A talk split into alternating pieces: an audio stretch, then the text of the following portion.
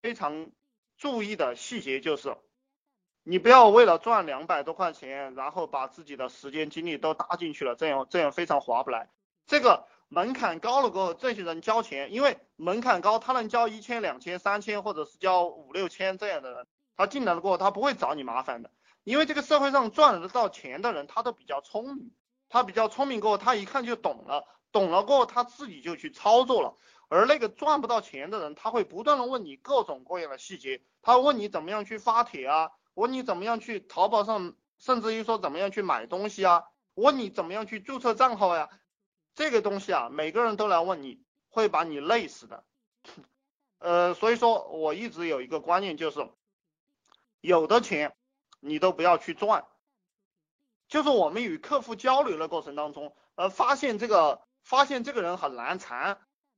其实几句话过后，你就可以考虑不赚他钱了。我们我们我我给大家打造的这个模式，本来就是我们不闲聊，你你就去看日子吧，看说说，你觉得可以交钱可以玩就玩，不不能玩就算了。我们是杜绝跟一个人，特别是没有经验啊，如果你没有经验，我的政策是。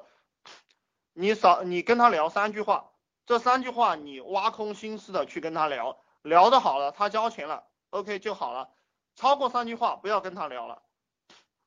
呃，你跟他聊的越久，他其实是越不交钱的。我们已经有有这样一个经验，就是说一个人呢，他不断的找你，不断的找你，你就不要呃，你就你不断的给他做售后服务，什么都告诉他了，OK 你放心吧，他一定不会不会在你这里买单的。就是因为可能正因为你不理他，他才买单。呃，这个我希望大家明白这样一件事情啊。因为人的潜意识是很精明的。呃，你如果跟他聊得多，很明显你是不值钱的。这个希望大家去理解。你跟他聊得少，很明显你是很值钱的，所以说他才会交钱。人交钱是因为潜意识，不是因为显意识啊。这个。这个你们有空自己去理解一下吧。展开来讲的话，非常的复杂。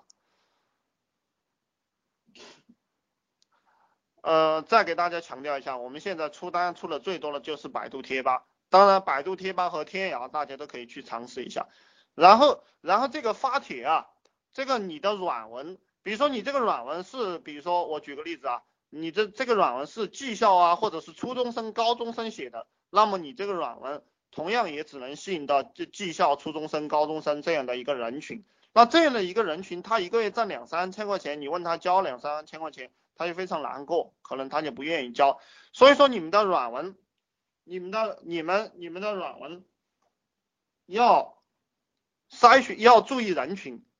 你，我建议大家都去做白领这个人群，白领这个人群。然后哪些好营销呢？同行最好营销，然后同行的延。同行的延伸部分最好营销，呃，延伸部部分，比如说做网络推广的，实际上非常好好营销，因为做网络推广的他本来就懂，然后只是说他以前没有 没有接触到这样这样的一些文化，他一旦接触了这些文化，他一看啊，他觉得他也能做，然后你给他释放了价值过后，你给他释放了价值过后，他就想了解更了解了更深入，而且他也有钱，所以他就他就把钱交给你了，就是。呃，我们做生意一定要去考虑对方的购买力。如果对方没有购买力，你成天在那儿营销，比如说你跑到这个大学生贴吧里，他没有钱，他他吃饭都吃的很差，你你怎么样去赚他钱呢？以前我有个伙伴，我有个伙伴，他在那个大学城那个地方，呃，就是做了一些生意啊，这开了一些咖啡店啊，就是那种乱七八糟的，稍微有点高档次消费的东西，然后几十万块钱都赔进去了。为什么他赔进去了？就是因为那个大学生他没有消费能力的，虽然说，嗯你看着人很多，比如说一个大学城，上海松江大学城，他有十万人，但有十万人，他也没有消费能力。大学生最多就吃吃烧烤，然后吃吃吃简单的东西。所以说，如果我们现在这个定价，我建议大家都盯着社会上二十二岁到二十七岁，呃，二十八岁这种白领阶层的人去营销他们。其实有魄力拿钱出来改变的人是很少的，有魄力拿钱出来改变的人人毕竟是少数。然后呃，我我给我以前给大家讲的，你每天加到三百个精准流量就算及格了。呃，根据我们调查下来呢，根据我们自己做了一个情况，嗯，其实当你每天能做到一百二三十人这样的一个流量加过来过后，你应该一个月的收入不会低于五万块钱。呃，这个软文啊，这个软文是不断测试出来的，